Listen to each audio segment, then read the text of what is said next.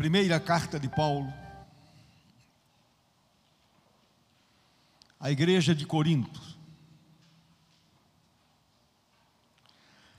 capítulo 15.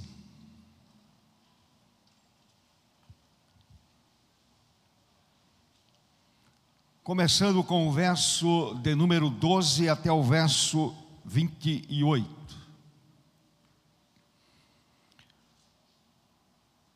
Neste capítulo, Paulo menciona a morte do Senhor.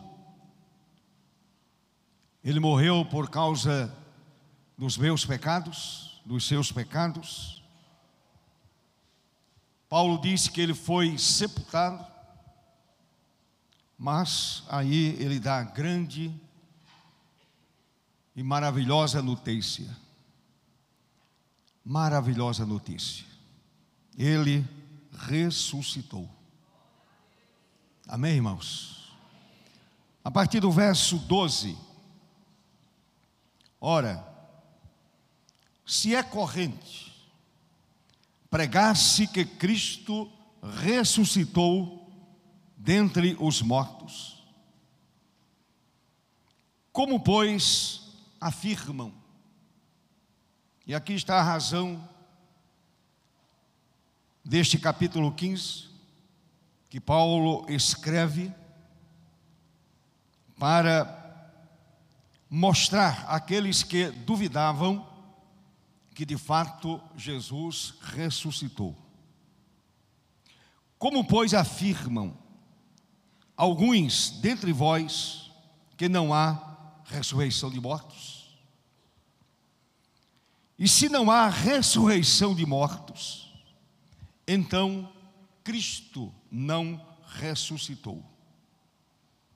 E se Cristo não ressuscitou, é vã a nossa pregação, é vã a nossa fé. E somos tidos por falsas testemunhas de Deus, porque temos pregado, temos asseverado contra Deus que ele ressuscitou a Cristo, ao qual ele não ressuscitou, se é certo que os mortos não ressuscitam. Porque se os mortos não ressuscitam, também Cristo não ressuscitou. E se Cristo não ressuscitou, é vã a vossa fé, e ainda permaneceis nos vossos pecados.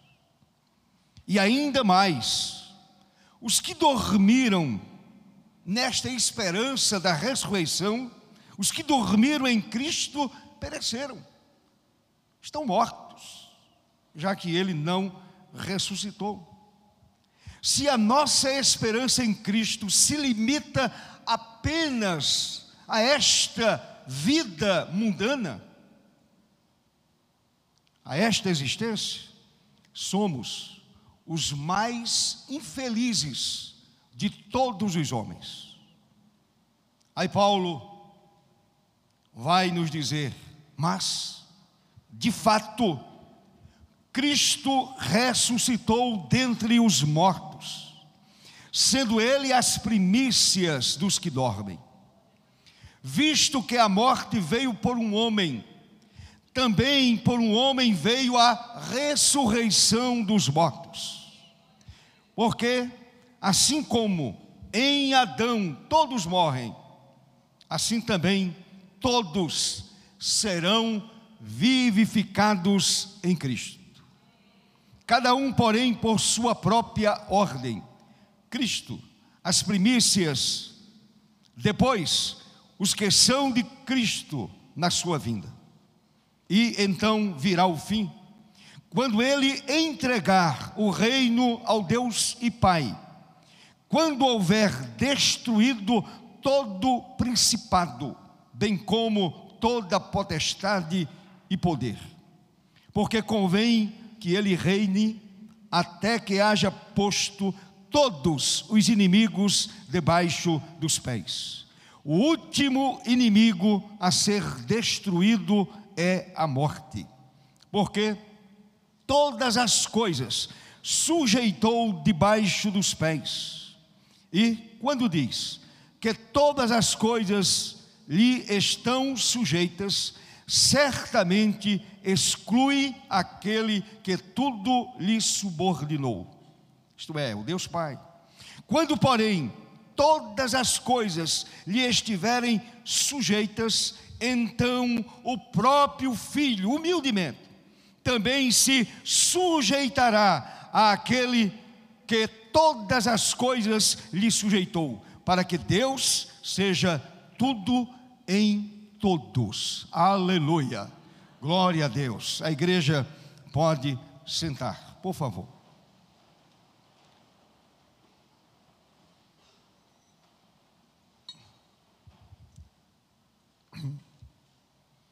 Meus irmãos, vamos orar. Vamos à presença do Senhor em oração. Pedindo ao Santo Espírito que ilumine a nossa mente, a fim de que esta palavra seja compreendida. Eu acho que todo cristão tem o Espírito Santo, porque a Bíblia assim o diz. De forma que eu não acredito que haja dúvida na vida de um nascido de novo a respeito da ressurreição. Mas é sempre bom a gente estar relembrando esta coluna do cristianismo, está sempre trazendo à nossa memória o fato histórico da ressurreição de Jesus de Nazaré. De fato, ele ressuscitou. Eu não tenho dúvida disso. Você certamente não tem nenhuma dúvida a esse respeito. Oremos. Amado Deus,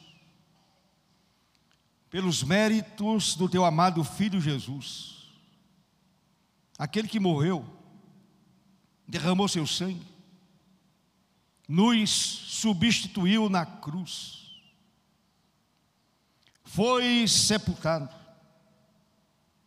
porém, o seu túmulo está vazio. O Senhor ressurgiu dentre os mortos. O inferno, mais uma vez, perdeu. O inferno é sempre perdedor. As trevas nunca ganham. Quem ganha é a luz. Quem ganha é Jesus. Quem ganha é o Deus Pai, Deus Filho e Deus Espírito Santo. Lemos a tua palavra, Senhor, e suplicamos ao Senhor a devida iluminação do Espírito Santo, a fim de que a palavra seja compreendida e não haja em nós, não haja na vida de nenhuma pessoa aqui presente dúvida alguma a respeito da ressurreição do Senhor. E usa-me, ó Deus, como instrumento em tuas mãos. E que a palavra seja pregada com toda transparência, honestidade, e também na autoridade do Santo Espírito. Assim, ó Deus, eu oro e agradeço pelos méritos de Jesus, nosso Senhor. Amém. Amém. Meu irmão, fique com a sua Bíblia aberta. Neste capítulo 15 da primeira carta de Paulo aos Coríntios. Meus irmãos, a igreja crê e a igreja prega que a ressurreição do Senhor é um fato tão comprovado quanto qualquer outro fato da história. Como, por exemplo, as duas grandes guerras mundiais. Fato histórico, O assassinato de Martin Luther King, fato histórico. o suicídio de Getúlio Vargas, fato histórico, história brasileira. Então, meus amados, a ressurreição do Senhor para a igreja é um fato histórico comprovado. Porém, a igreja também reconhece que a ressurreição do Senhor é um assunto historicamente gerador de controvérsia. E aqui está o apóstolo Paulo mencionando esta controvérsia. Ora, se é corrente pregar-se que Cristo ressuscitou dentre os mortos, ele não está falando para descrentes, ele está falando para uma igreja cristã, para a igreja de Corinto. Como, pois, afirmam alguns dentre vós, pessoas que faziam parte da membresia daquela igreja. Como alguns afirmam que não há ressurreição de mortos. Essa era a controvérsia estabelecida dentro da igreja de Corinto. Paulo então escreveu este capítulo 15 da primeira carta aos Coríntios, exatamente para combater essa distorção, para ensinar a respeito da ressurreição, porque havia esses elementos dentro da comunidade que negavam a realidade da ressurreição de Jesus. Uma igreja cristã pessoas que acreditavam na morte histórica do Salvador, porém não aceitavam o fato histórico da ressurreição. Vozes discordantes dentro daquela igreja do primeiro século. Quem eram essas pessoas? Que elementos eram esses? Que vozes discordantes eram essas? Que estavam criando uma atmosfera complicada dentro daquela igreja. Existem algumas ideias. Por exemplo, judeus da seita dos saduceus, convertidos ao cristianismo. E a gente sabe, segundo Mateus 22, que os saduceus não acreditavam em ressurreição, não acreditavam em anjos. De repente, saduceus convertidos que não acreditavam na ideia da ressurreição, que estavam criando esse problema de divisão doutrinária dentro da igreja de Corinto. Segundo, provavelmente, cristãos que imaginavam que a ressurreição já ocorrera não aceitando qualquer esperança futura. Semelhantes, por exemplo, a Imineu e Fileto. Se você abrir a sua Bíblia, meu querido irmão, deixa aí marcado em 1 Coríntios capítulo 15. E vamos para a segunda carta de Paulo a Timóteo. Segunda carta de Paulo a Timóteo. Observe o que pensavam essas duas criaturas.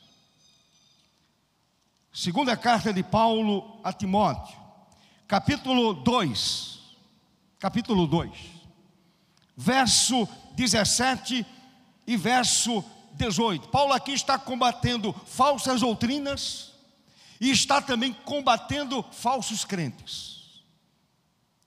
Tem falsos crentes na igreja, vocês sabiam disso?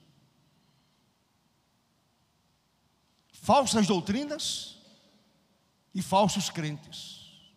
Esses dois eram falsos crentes. Que aceitavam falsas doutrinas. Que defendiam falsas doutrinas. Aí Paulo diz no verso 17: Além disso, a linguagem deles, desses falsos crentes, que apresentam falsas doutrinas, a linguagem deles corrói como câncer, entre os quais se inclui Himeneu e Fileto. O que diziam eles? Estes, os dois mencionados, se desviaram da verdade, fazendo o quê? Asseverando, afirmando que a ressurreição já se realizou, nada para o futuro. Já aconteceu, ponto final. O que diz Paulo? Estão pervertendo a fé a alguns. De repente havia algum Imineu dentro da igreja de Corinto, algum fileto na igreja de Corinto, que estavam defendendo esse tipo de doutrina, esse tipo de assunto, questionando a ressurreição futura questionando a minha e a sua ressurreição.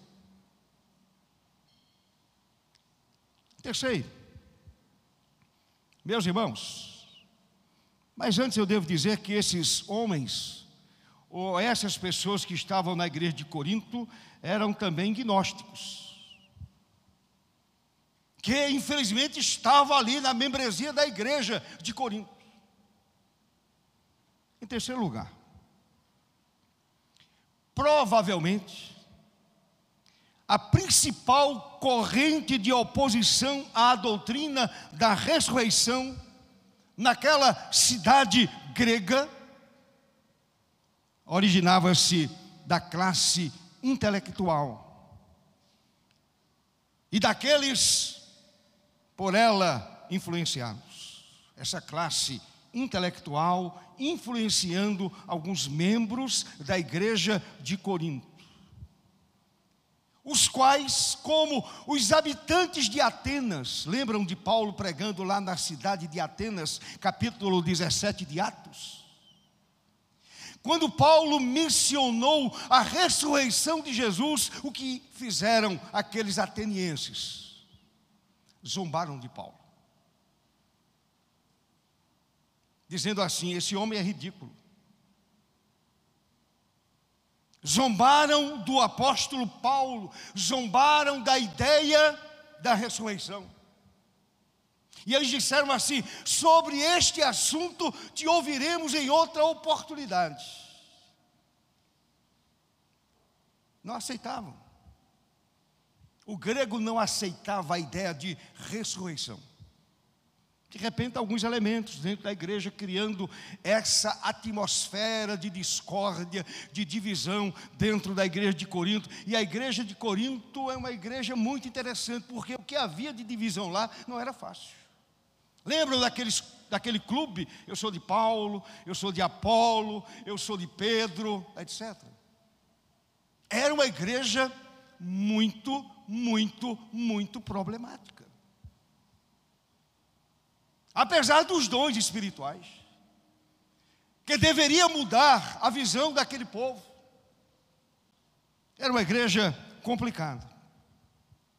Meus irmãos, não importa qual era a tendência teológica que influenciava esses elementos que estavam na igreja de Corinto. A verdade é que a ressurreição do Senhor estava sendo questionada Aqui está a chave do problema. A ressurreição do Senhor estava sendo questionada. Então Paulo resolve dirimir todas as dúvidas, analisando a questão negativamente e positivamente. E é exatamente sobre esses dois aspectos que eu quero me deter nesta manhã. E eu peço a paciência de vocês. Para a gente analisar o que está escrito na palavra. O que Paulo escreveu. O consolo que traz à nossa vida. A convicção que traz ao nosso coração. Vejamos primeiramente o aspecto negativo. O apóstolo considera uma variedade de circunstâncias ligadas à suposição de não haver ressurreição dos mortos. Ele analisa, ele apresenta diversas suposições.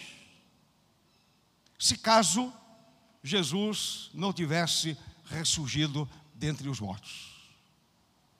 Primeiro, se não há ressurreição dos mortos, neste caso, Cristo não ressurgiu. Estamos perdidos.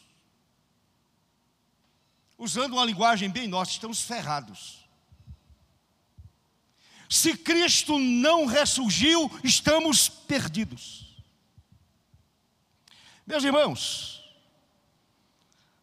a bem-aventurança de haver um Salvador e Mestre vivo, presente, poderoso, fica sendo meramente um fato histórico passado e o cristianismo está abraçado ou de braços dados com um defunto. Ora, se Cristo não ressuscitou, nós estamos de braços com o defunto. Isto significa que eu e vocês estamos perdidos. Este é o primeiro argumento de Paulo. Nós estamos perdidos. Olhe para o verso 3. Paulo diz assim: E se não há ressurreição de mortos, então Cristo não ressuscitou. Nós estamos de braços com um defunto. Um defunto do primeiro século. Segunda coisa. Segundo aspecto. Se não há ressurreição dos mortos, nesse caso, a nossa fé é vã, inútil. Tanto faz a nossa fé como a fé de uma pessoa que professa a sua religiosidade no ídolo morto. É uma fé vã. Meus irmãos, a fé cristã estaria abraçada a um Marte pregado na cruz e não a um Salvador à destra de Deus. A minha fé estaria abraçada àquele homem que morreu numa cruz, um Marte, que veio com uma boa ideia, falando a respeito de igualdade, de dividir as coisas, de dar dignidade ao ser humano, à mulher, por exemplo. boas ideias. Porém, a igreja estaria abraçada a um Marte, pregado na cruz. A igreja não estaria abraçada a um Salvador que está à destra de Deus, à direita de Deus. Olhe para o verso 14. Verso 14. Aí Paulo argumenta. E se Cristo não ressuscitou, o que é que ele diz? É vã a nossa pregação. E vã a nossa fé. Se Cristo não ressuscitou, nesta manhã, eu aqui pregando, eu estaria fazendo papel de bobo. Pregação vã, sem sentido nenhum. É vã a nossa pregação, diz Paulo, e vã a nossa fé, uma fé apegada a um Marte e não a uma pessoa viva. Terceiro aspecto. Se não há ressurreição dos mortos, nesse caso, o evangelho que tanto amamos é falso. Porque entendemos que o Evangelho é Jesus. E se Jesus não ressurgiu, esse Evangelho que nós professamos é falso. Totalmente falso. Por quê? Porque afirma, o Evangelho afirma como sua verdade central a morte e a ressurreição de Cristo. A morte e a ressurreição do Senhor. Deixe-me completar. Não pode haver um evangelho sem um Salvador vivo. Não pode haver um evangelho sem um Salvador vivo. Se ele está morto, se ele continua sepultado, esse evangelho é um falso evangelho. Nós estamos enganando as pessoas, nós estamos nos enganando e enganando as pessoas. Olha o que Paulo escreveu, meu querido irmão. Olhe para os versos 14 e 15. 14 e 15. Aí Paulo diz assim: E se Cristo não ressuscitou, é vã a nossa pregação e vã a nossa fé. E somos tidos, verso 15, por falsas testemunhas de Deus. Por quê? Porque temos pregado, temos asseverado contra Deus, não é contra o homem, é contra Deus. Que ele ressuscitou a Cristo. Nós estamos dizendo ao mundo, em nome de Deus, que Ele ressuscitou a Cristo. E se Cristo não ressuscitou, nós estamos cometendo um pecado contra Deus.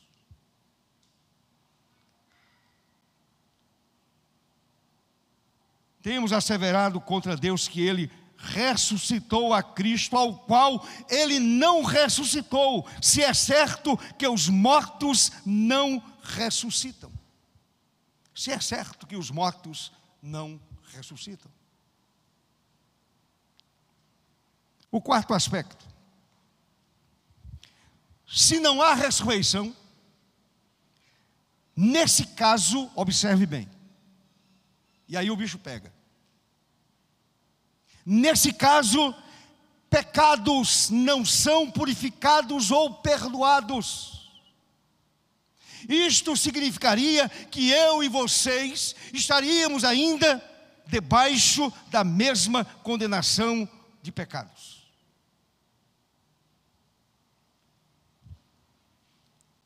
Se Cristo não ressuscitou, observe, sua morte que nós afirmamos que foi expiatória, foi uma morte totalmente insuficiente. Ou melhor, foi absurdamente inútil. Se Cristo não ressurgiu, a morte dele na cruz foi algo absurdo e inútil.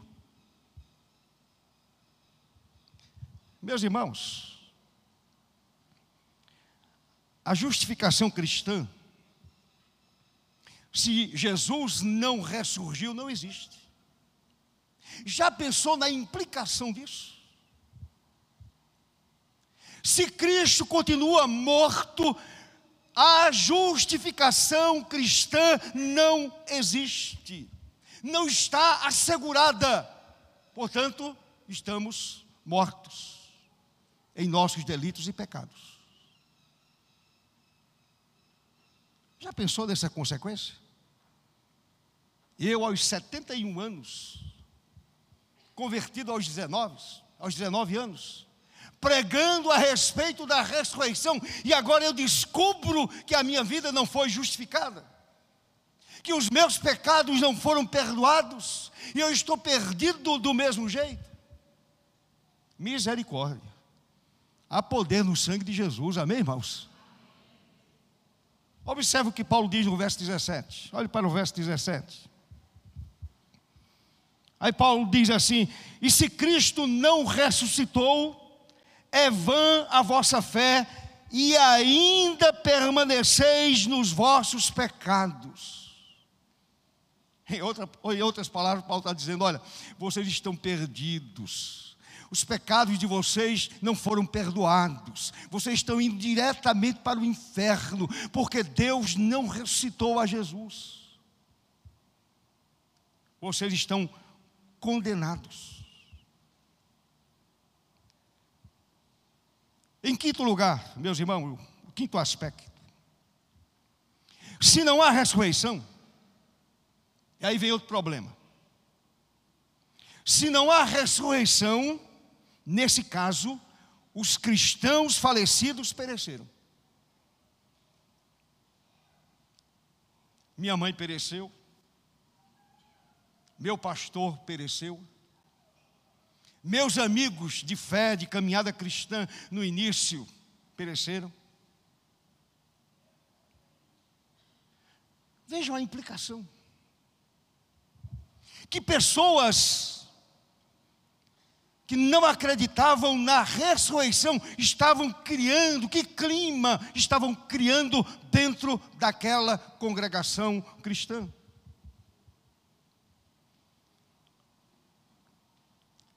Então morreram sem salvação, porque estavam alienadas de Deus.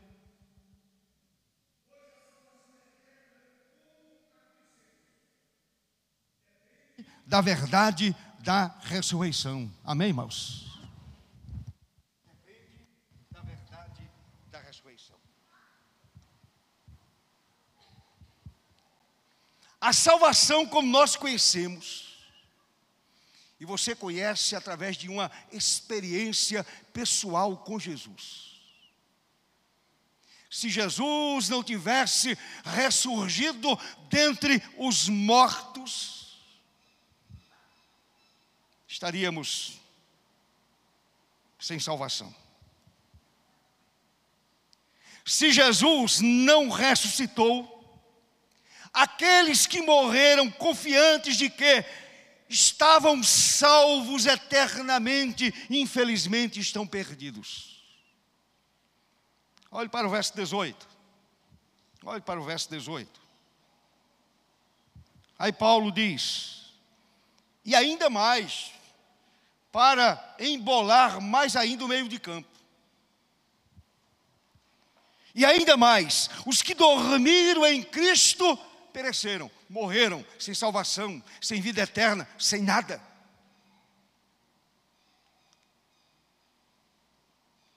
Estão no inferno e pulando. Mas que inferno quente é esse? Pensando que estão no céu, estão no inferno. Meus irmãos, que coisa tremenda. Observe a implicação se Jesus não tivesse ressurgido dentre os mortos. Olhe para o verso 18. Mais uma vez. E ainda mais, os que dormiram em Cristo morreram, pereceram, morreram fisicamente e morreram espiritualmente, estão perdidos. Você imaginava que iria encontrar com seu amigo, sua mãe, seu pai, seu pastor, fulano, beltrano. Paulo diz não. Pereceram. Morreram espiritualmente. O sexto aspecto. para a gente encerrar essa questão do aspecto positivo. Se não há ressurreição, nesse caso, nossa situação, observe, é deplorável. Uma situação deplorável. Se Cristo não ressuscitou, somos, segundo Paulo, os mais miseráveis de todos os homens, porque estamos vivendo na ilusão de mitos e promessas quebradas. Eu estou vivendo a ilusão de seguir a um mito, de seguir uma promessa quebrada. Observe o que Paulo diz no verso 19. Se a nossa esperança em Cristo se limita apenas a esta vida, somos os mais infelizes de todos os homens. Uma vida deplorável.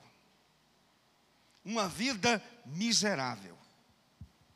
Uma vida sem esperança uma vida sem nenhuma certeza, sem nenhuma convicção, miséria absoluta, infelicidade plena. Somos os mais infelizes de todos os homens. Mas Paulo não deixa a igreja no vazio. Paulo não deixa o povo de Deus cego. Ele vai agora analisar o aspecto positivo da ressurreição do Senhor Jesus. E chama a sua atenção para isso. Veja bem. Todas as comunidades cristãs, historicamente, todas, estou falando de gente crente, todas as comunidades cristãs, seja ela batista, assembleana, presbiteriana, seja lá qual for. Todas as comunidades cristãs descansam na certeza da ressurreição de Jesus, como uma ocorrência no espaço-tempo da história. Nós cremos assim, aconteceu no espaço-tempo da história.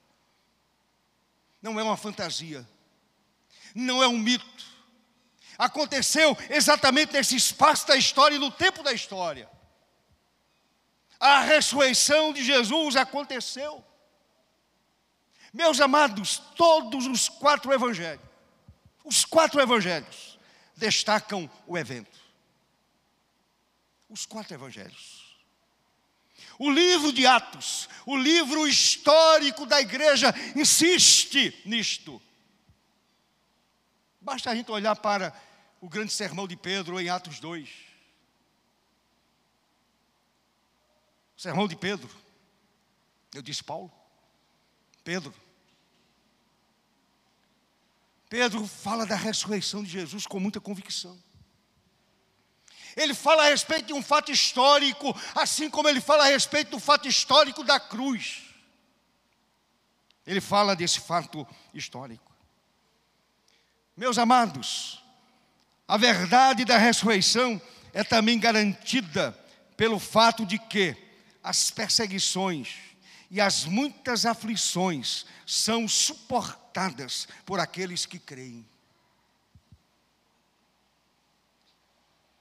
Como é que pessoas, através da história, suportariam tanto sofrimento, tanta perseguição por conta de uma fantasia. Crentes que eram jogados às feras, defendendo uma fantasia. Então vejam bem, é a certeza de que Cristo venceu a morte. É com esta certeza que os crentes se enchem de força para vencer perseguições e aflições através da história. É exatamente por causa da ressurreição do Senhor. Veja o que Paulo escreveu no verso 30 até o verso 32. Tenham paciência, eu estou me aproximando da conclusão. Vai demorar um pouquinho, mas chegarei lá. Verso 30, está escrito: E porque também nós nos expomos a perigos a toda hora? Dia após dia morro, eu o protesto, irmãos, pela glória que tenho em vós outros, em Cristo Jesus, nosso Senhor. Se como homem lutei em Éfeso, com feras, o que me aproveita isso? Se os mortos não ressuscitam? Brigar por causa do Evangelho, enfrentar feras, uma, bestas humanas. O que adiantou para mim se os mortos não ressuscitam? Então ele diz: comamos e bebamos. Repetindo o que escreveu o profeta Isaías, lá no capítulo 22, verso 13. Se Cristo não ressuscitou, então comamos e bebamos, amanhã morreremos. Ponto final. E aí ele diz, no verso 33, meus queridos irmãos, não vos enganeis, essa conversa entre vocês é uma conversação má,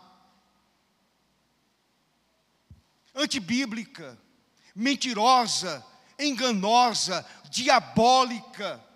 Aí ele diz: Não vos enganeis, as más conversações corrompem os bons costumes. Meus irmãos, o texto de 1 Coríntios, capítulo 15, todo o texto, sinaliza que Paulo olhava a ressurreição como a prova indiscutível de que a mensagem acerca de Jesus, como juiz e salvador, é verdadeira. Louvado seja o Senhor, ela é real, ela é verdadeira, ele venceu a morte, ele ressurgiu dentre os mortos. E Paulo é muito incisivo muito. Paulo é penetrante, Paulo é agudo sobre a verdade da ressurreição. Não há nenhum momento que o apóstolo Paulo fica pensando, titubeando. Ele é agudo, ele é incisivo, ele é penetrante. E ele dirime qualquer dúvida. Então, Paulo fala aqui na carta aos Coríntios e também em outras epístolas escritas por ele. Não vai dar tempo a gente analisar tudo, é verdade. Então vejamos. Primeiro aspecto. A ressurreição deu a Jesus a primazia, a prioridade de ser as primícias de toda pessoa morta.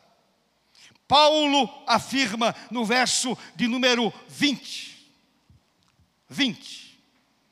Mas, de fato, ele não está pondo em dúvida, ele diz: de fato, aconteceu, é um fato histórico. Ele ressurgiu, ele venceu a morte, de fato, Cristo ressuscitou dentre os mortos, sendo ele as primícias dos que dormem. Você pode dizer amém, meu irmão? Não há no pensamento de Paulo nenhuma dúvida. O que é, o que há é profunda convicção. Certeza absoluta. Ele diz: Cristo sim ressuscitou. É um fato. E contra fato não há argumento. É um fato.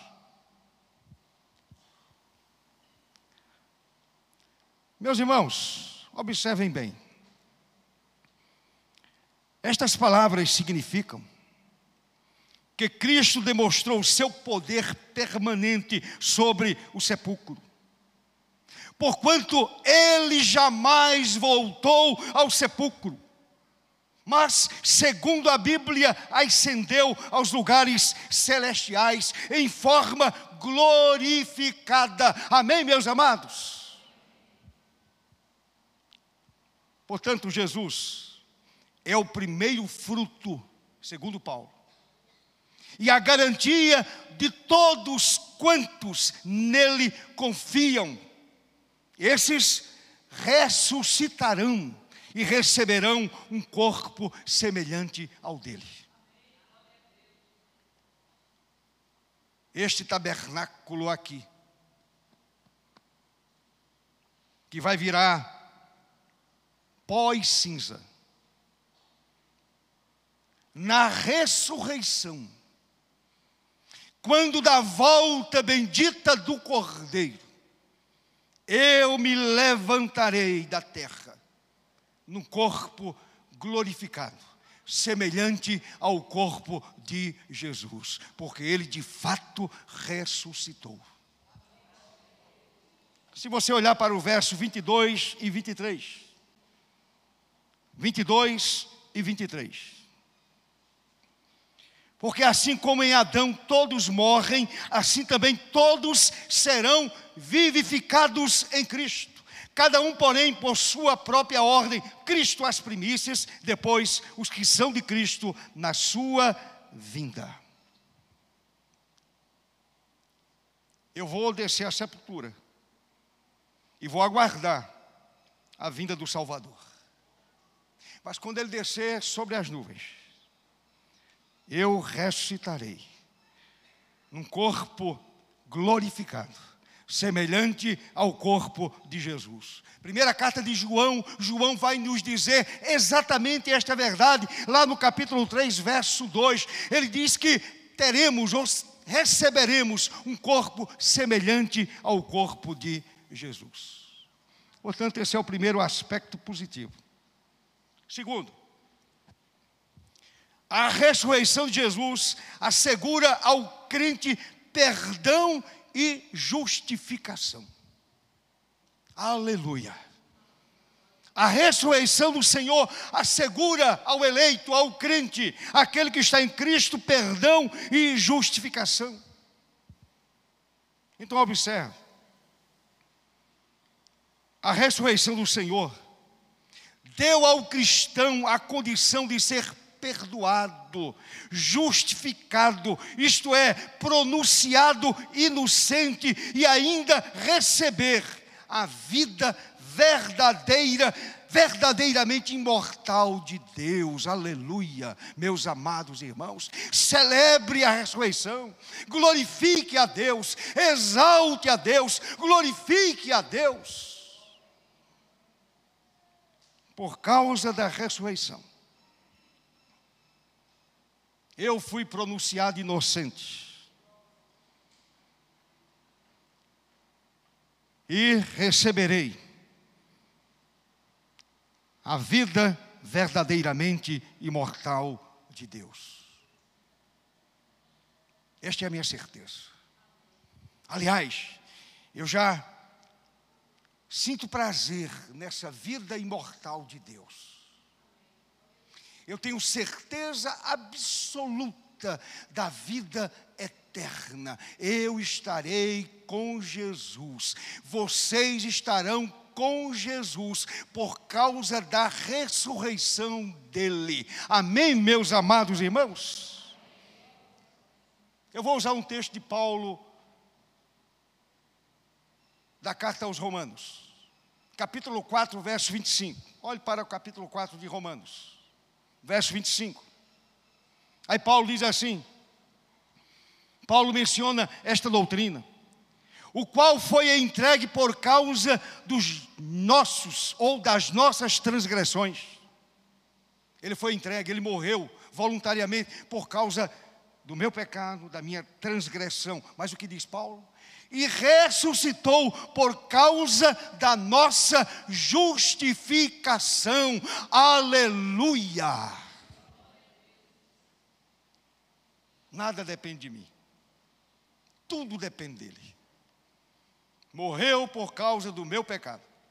ressuscitou por causa da minha justificação. Esse é o segundo aspecto positivo. O terceiro aspecto positivo. Não perca o fio da meada. É importante para a sua vida e para o seu crescimento cristão.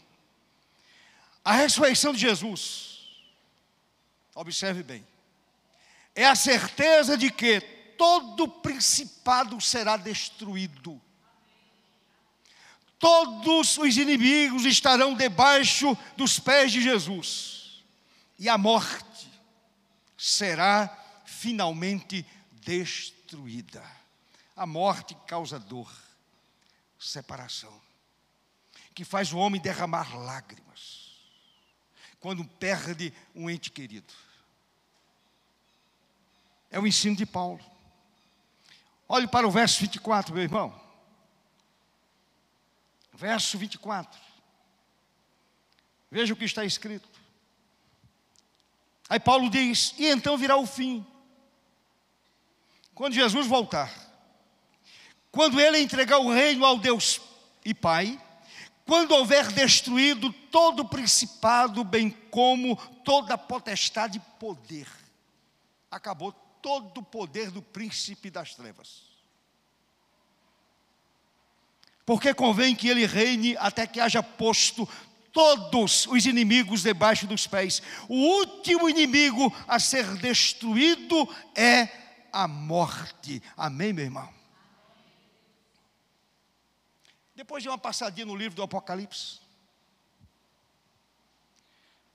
A palavra vai nos dizer no livro do Apocalipse que os poderes malignos da morte, os poderes malignos de todos os inimigos, e os ímpios serão derrotados e jogados no lago de fogo e enxofre. Não ficará um inimigo de pé todos serão jogados no lago de fogo e enxofre. Em casa, leia Apocalipse 20, verso 10, verso 14. Leia o capítulo seguinte, o capítulo 21, verso 8, e você vai observar esta verdade. Em quarto e último lugar desse aspecto positivo, a ressurreição de Jesus é a certeza de que Deus será tudo em todos. É o que Paulo afirma no verso 28. Quando, porém, todas as coisas lhe estiverem sujeitas, então o próprio Filho também se sujeitará àquele que todas as coisas lhe sujeitou, para que Deus seja tudo em todos. Deixe-me tentar clarear usando um pensamento de um teólogo, que eu até esqueci de anotar o nome dele aqui. Ele escreveu o seguinte, a respeito desse tema, ele vai colocar tudo aos pés do Pai. Ele diz assim: Paulo aponta aqui para uma das coisas profundas da deidade, da divindade, a saber, que o filho co-igual com o pai. É ele mesmo essencialmente Deus. Até mesmo quando no auge de sua glória se sujeita com tudo quanto lhe tem sido subjugado ao pai, preferindo até mesmo em Sua majestade, como Senhor de tudo, a ser dependente do Pai totalmente e para sempre. Portanto, irmãos, a ressurreição de Jesus é a garantia de que todas as coisas terão seu centro em Deus. Todo o seu centro no Senhor. E eu quero concluir dizendo o seguinte, concluindo esta palavra na manhã de hoje. Quero ainda destacar que a ressurreição de Jesus enfatizar isto. É um fato bíblico e histórico, porque várias pessoas são testemunhas da ressurreição do Senhor. senão, vejamos. Depois da ressurreição do Senhor, ele apareceu a Maria Madalena e a outra Maria, Mateus capítulo 28. Está lá, provado. Ele apareceu a dois discípulos no caminho de Emaús. Está lá em Lucas capítulo 24. Ele apareceu a dez discípulos no cenáculo, uma sala em que se comia a ceia ou o jantar. Ele apareceu aos onze discípulos de novo no cenáculo e agora com Tomé presente. O Senhor aparece a sete discípulos junto do mar da Galileia, João 21, de 1 a 2. Ele volta a aparecer ainda na Galileia para onze discípulos, Mateus 28, 16 e 17. O Senhor aparece a uma multidão, no Monte das Oliveiras, mais de 500 pessoas, e Paulo fala sobre este fato histórico. Olhe, meu querido irmão, para o verso 6. Verso 6. Paulo diz: apareceu a Cefas, verso 5, verso 6. Depois aparece aos 12, verso 6 agora. Depois foi visto por mais de 500 irmãos. Todos mentiram? Todos mentirosos? De uma só vez, dos quais a maioria sobrevive até agora, porém, alguns já pereceram ou morreram, dormiram no Senhor, esperando a ressurreição dos mortos para receber o corpo glorificado semelhante ao corpo de Jesus. Mas há algo aqui que eu quero chamar a sua atenção para encerrar.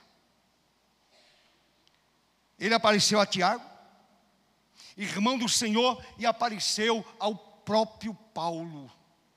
Olhe, meu querido irmão, por favor, para o verso 7 e o verso 8. Aí Paulo diz: Depois foi visto por Tiago, irmão do Senhor, o chamado joelho de camelo, porque orava muito. Mais tarde, por todos os apóstolos. Agora observe o verso 8. E afinal, Aí ele está dando seu testemunho pessoal. Aí ele diz assim: afinal, depois de todos, por esta razão, Paulo é apóstolo, porque ele viu a Jesus. Por esta razão, não cremos na apostolicidade de hoje, não cremos. Porque está escrito aqui, e afinal, depois de todos, fui, foi visto também por mim, como por um nascido fora do tempo. Paulo viu a Jesus. Testemunho pessoal de Paulo. Meus amados, depois de tantas provas irrefutáveis, à luz da palavra, podemos afirmar, com toda a convicção de nossa alma, com toda a convicção de nossa vida, o sinal de nossa fé é uma cruz vazia. O sinal de nossa fé é um túmulo vazio. Ele ressuscitou. Louvado seja o seu nome para sempre. E o povo de Deus diz amém. Uma cruz vazia, uma sepultura vazia. Quem vai a Jerusalém pode encontrar o túmulo de Davi lá. Mas, indo a Jerusalém, você vai encontrar um túmulo vazio. O túmulo de Jesus está vazio. Ele ressuscitou. Por esta razão, nesta manhã de domingo, nós comemoramos a ressurreição do Senhor Jesus. Amém.